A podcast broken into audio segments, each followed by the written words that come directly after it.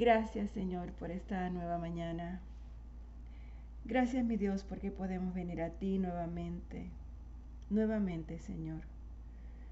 Tu palabra dice, mas tú cuando ores entra en tu lugar secreto y cerrada la puerta ora a tu Padre que está en secreto y tu Padre que ve en lo secreto te recompensará en público. Mateo 6, 6. Jesús, tú nos mandaste a orar a nuestro Padre Dios. Es evidente que tus discípulos observaron tu vida de oración.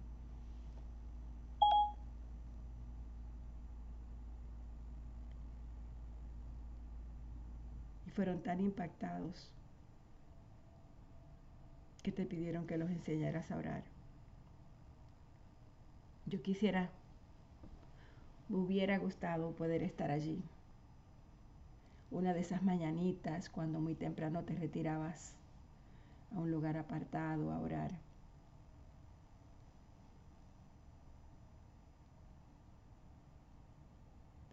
Que tú que eres el Hijo, tú que eres el Dios, necesitabas orar desde temprano. ¿Quién somos para vivir una vida desconectada y desorientada sin acudir a la presencia de nuestro Padre. Para ello te pido que seas tú santificándonos en el día de hoy, que nos enseñes y nos empoderes para ese llamado que, que me has hecho y que nos has hecho como iglesia. El día de hoy, Señor, quiero que sea una conversación contigo sin terminar y que nos enseñes a orar como tú orabas para así yo también llegar al corazón de, de nuestro Padre en los cielos y que tengamos la misma gracia para orar como tú. Porque si tú nos dijiste que oráramos, entonces tú también nos darás la gracia para hacerlo. Tú orabas porque amabas a tu Padre con todo tu corazón, con toda tu alma y con todas tus fuerzas. Y hoy, Padre, nuestra iglesia necesita entender que Dios es amor y que no hay nada que mueva al Padre como el ser amado por sus hijos. Enséñanos, enséñanos a conquistar el corazón del Padre, porque Él es amor y Él es la base de nuestra relación con Él. Él es amor. Gracias, mi Dios. Gracias por esta mañana. Gracias por este privilegio y oportunidad de venir a ti.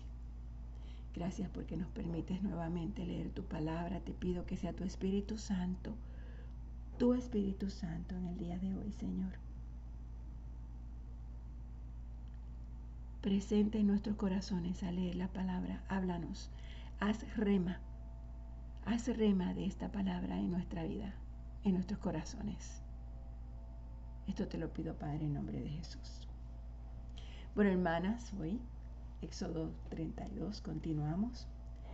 La semana pasada leímos la primera parte de Éxodo 32, cuando Moisés estaba ah, con, con, el Padre, estaba hablando con Dios y recibiendo eh, instrucciones del Padre en relación a todos los procedimientos y los procesos de su comunidad, de la nación de Israel, del pueblo de Israel. Y mientras ellos estaban allá arriba, Josué estaba a la, a la borda de la montaña esperando por, por Moisés y sintiendo, y yo me imagino que estaba recibiendo toda la, la, la, alegría y, y, y, las bendiciones de, escuchar a Moisés hablar con Dios. Cuando ellos bajan, eh, bajan porque Dios les dice que, su pueblo estaba abajo desobedeciendo y haciendo de las suyas, ¿no? Eh, entonces Moisés baja, baja con las tablas escritas a ambos lados por la misma mano de Dios, por el dedo de Dios. Y cuando llega, eh, Josué le dice, cuando están caminando, bajando a la montaña, de, Josué le dice, oye, el pueblo está alborotado, parece que, que que está, hay guerra en el campamento. Pero Moisés le responde, no, no son gritos de victoria ni lamentos de derrota. Yo oigo sonidos de celebración. Cuando se acercaron al campamento, Moisés vio el, becerro que, que, el pueblo hizo y las danzas y ardió de enojo. Entonces tiró las tablas de piedra al suelo, las cuales se hicieron pedazos al pie del monte. ¿Cuántas veces hemos hecho eso nosotros, no? Tomó el becerro que había hecho y lo quemó, que habían hecho y lo quemó. Luego lo molió hasta hacerlo polvo, lo arrojó al agua y obligó a los israelitas a que la bebieran. Por último se dirigió a Aarón y le preguntó, ¿qué te hizo este pueblo para que lo llevaras a caer en un pecado tan grande? Y él le responde, no te disgustes tanto, mi Señor, tú sabes bien qué mala es esta gente. Ellos me dijeron, haznos dioses que puedan guiarnos. No sabemos qué le sucedió a ese tipo Moisés, el que nos trajo aquí desde la tierra de Egipto. Así que yo les dije, los que tengan joyas de oro, que se las quiten. Cuando me las trajeron, me hice más que charlas, no hice más que charlas al fuego y salió ese becerro. Moisés vio que Aarón había permitido que el pueblo se descontrolara por completo y fue y fuera el asmerreír de sus enemigos. Así que se paró a la entrada del campamento y gritó, Todos los que estén de parte del Señor vengan aquí y únanse a mí. Y todos los levitas se juntaron alrededor de él. Moisés le dijo, Esto dice el Señor Dios de Israel. Cada uno de ustedes tome su espada, recorre el campamento de un extremo a otro y maten a todos, incluso a sus hermanos, amigos y vecinos. Entonces los levitas obedecieron la orden de Moisés y ese día murieron unas tres mil personas. Entonces Moisés les dijo a los levitas, hoy se consagraron a sí mismos para el servicio del Señor, porque lo obedecieron aun cuando tuvieron que matar a sus propios hijos y hermanos. Hoy se ganaron una bendición. Moisés intercede por Israel. Al día siguiente Moisés le dice a los israelitas, ustedes cometieron un terrible pecado, pero yo subiré de nuevo al monte a encontrarme con el Señor. Quizá pueda lograr que Él les perdone este pecado. Entonces Moisés volvió a donde estaba el Señor y dijo, qué terrible pecado cometió este pueblo. Se hicieron dioses de oro. Ahora si solo perdonara su pecado, pero si no, borra mi nombre del registro que has escrito. El Señor le responde a Moisés, no, yo borraré el nombre de todo aquel que haya pecado contra mí. Ahora ve y lleva al pueblo al lugar del que te hablé. Mi ángel irá delante de ti. Cuando llegue el día de pedirles cuentas a los israelitas, ciertamente los haré responsables de su pecado. Voy a leer esto de nuevo. Ve y lleva al pueblo al lugar del que te hablé. Mi ángel irá delante de ti. Cuando llegue el día de pedirles cuentas a los israelitas, ciertamente los haré responsables de sus pecados. Después el Señor envió una terrible plaga sobre ellos porque habían rendido culto al becerro que hizo Aarón.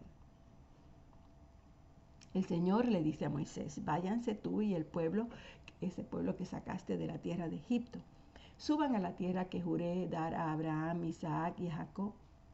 A ellos les dije, daré esta tierra a sus descendientes.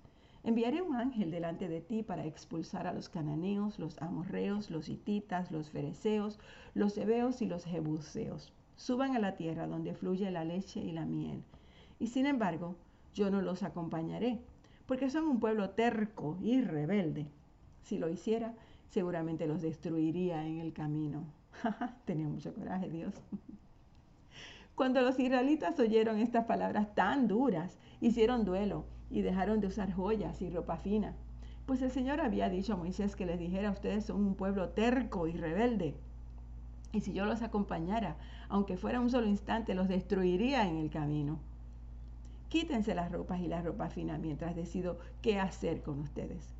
Así que desde el momento que partieron al monte Sinaí, del monte Sinaí, los israelitas dejaron de usar joyas y de ponerse ropa fina. Moisés tenía la costumbre de armar la carpa de reunión a cierta distancia del campamento y toda persona que quería hacer alguna petición al Señor iba a la carpa de reunión que estaba fuera del campamento. Cada vez que Moisés se dirigía a la carpa, toda la gente se levantaba y permanecía de pie a la entrada de su propia carpa. Todos Seguían a Moisés con la vista hasta que entraba en la carpa. Y cuando Moisés entraba en la carpa, la columna de nube descendía y se quedaba en el aire a la entrada mientras el Señor hablaba con Moisés. ¡Wow! ¡Qué cosa más bella! Cuando el pueblo notaba que la nube se detenía a la entrada de la carpa, cada persona separaba la entrada de su propia carpa y se inclinaba. Dentro de la carpa de reunión el Señor hablaba con Moisés cara a cara, como cuando alguien habla con un amigo.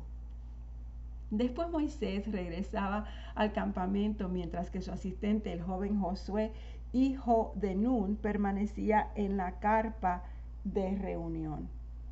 Moisés un día le dice al Señor, tú me has estado diciendo, lleva a este pueblo a la tierra prometida, pero no me has dicho a quién enviarás conmigo. Me has dicho, yo te conozco por tu nombre y te miro con agrado. Si es cierto que tú me miras con buenos ojos, permíteme conocer tus caminos para que pueda comprenderte más a fondo y siga gozando de tu favor. Recuerda que esta nación es tu propio pueblo. El Señor les respondió, yo mismo iré contigo, Moisés, y te daré descanso, todo saldrá bien. Entonces Moisés dijo, si tú mismo no vienes con nosotros, no nos hagas salir de este lugar. ¿Cómo se sabrá que me miras con agrado a mí y a tu pueblo si no vienes con nosotros? Pues tu presencia con nosotros es la que nos separa, a tu pueblo y a mí, de todos los demás pueblos de la tierra. ¡Wow! Tu presencia con nosotros es la que nos separa a tu pueblo y a mí de todos los demás pueblos de la tierra. El Señor contestó a Moisés, ciertamente haré lo que me pides porque te miro con agrado y te conozco por tu nombre. Moisés respondió, te suplico que me muestres tu gloriosa presencia. El Señor le dice, haré pasar delante de ti toda mi bondad y delante de ti proclamaré mi nombre, Yahweh pues tendré misericordia de quien yo quiera y mostraré compasión con quien yo quiera. Sin embargo, no podrás ver directamente mi rostro porque nadie puede verme y seguir con vida. El Señor siguió diciendo, párate cerca de mí, sobre esta roca. Cuando pase mi gloriosa presencia, te esconderé en la grieta de la roca y te cubriré con mi mano hasta que yo haya pasado. Después retiraré la mano y dejaré que me veas por detrás, pero no se verá mi rostro. ¡Wow! Luego el Señor le dice a Moisés, talla dos tablas de piedra como las primeras. Escribiré en ellas las mismas palabras que estaban en las que hiciste pedazos. Prepárate para subir al monte Sinaí mañana tempranito y presentarte delante de mí en la cima del monte. Nadie puede acompañarte. De hecho, no debe haber nadie en la montaña. Tampoco permitas que los rebaños ni las manadas pasten cerca del monte. Entonces Moisés talló dos tablas de piedra como las primeras. Tempranito en la mañana subió al monte Sinaí, tal como el Señor le había ordenado con las dos tablas de piedra de las manos. Después el Señor descendió en una nube y se quedó allí con Moisés y proclamó su propio nombre, Yahweh. El Señor pasó por delante de Moisés proclamando, Yahweh, el Señor, el Dios de compasión, el Dios de misericordia, lento para enojarme y estoy lleno de amor inagotable y fidelidad yo derramo amor inagotable a mil generaciones y perdono la iniquidad, la rebelión y el pecado, pero no absuelvo al culpable, sino que extiendo los pecados de los padres sobre sus hijos y sus nietos. Toda la familia se ve afectada, hasta los hijos de la tercera y cuarta generación. Al instante Moisés se postró hasta el suelo y adoró. Entonces dijo, Oh Señor, si de verdad cuento con tu favor, te ruego que nos acompañes en el viaje. Es cierto que el pueblo es terco, es rebelde, pero te pido que perdones nuestra iniquidad y nuestros pecados. Tómanos como tu posesión más preciada. El Señor responde, escucha, yo hago un pacto contigo. En presencia de todo tu pueblo realizaré milagros que jamás se han hecho en ningún lugar de la tierra, ni en ninguna otra nación. Todos los que te rodeen serán testigos del poder del Señor. el imponente despliegue de poder que yo haré por medio de ti. Pero presta atención a todo lo que hoy te ordeno, porque entonces iré delante de ustedes y expulsaré a los amorreos, a los cananeos, a los hititas, a los fereceos, a los hebeos y a los jebuseos. Ten mucho cuidado de no hacer tratados con los pueblos que viven en la tierra donde, a donde te diriges, porque si los haces, seguirás sus malos caminos y quedarás atrapado. En cambio, deberás destruir altares paganos, destrozar sus columnas sagradas y derribar los postes dedicados a la diosa Acera. No adores a ningún otro Dios, porque el Señor, cuyo nombre es celoso, es Dios celoso de su relación contigo. Aquí nos quedamos porque si no me quedo envuelta en esto y terminamos mañana. Padre, te doy gracias por este día hermoso. Gracias por esta palabra, Señor. Qué maravilloso es leer tu palabra y ver las cosas de una manera diferente.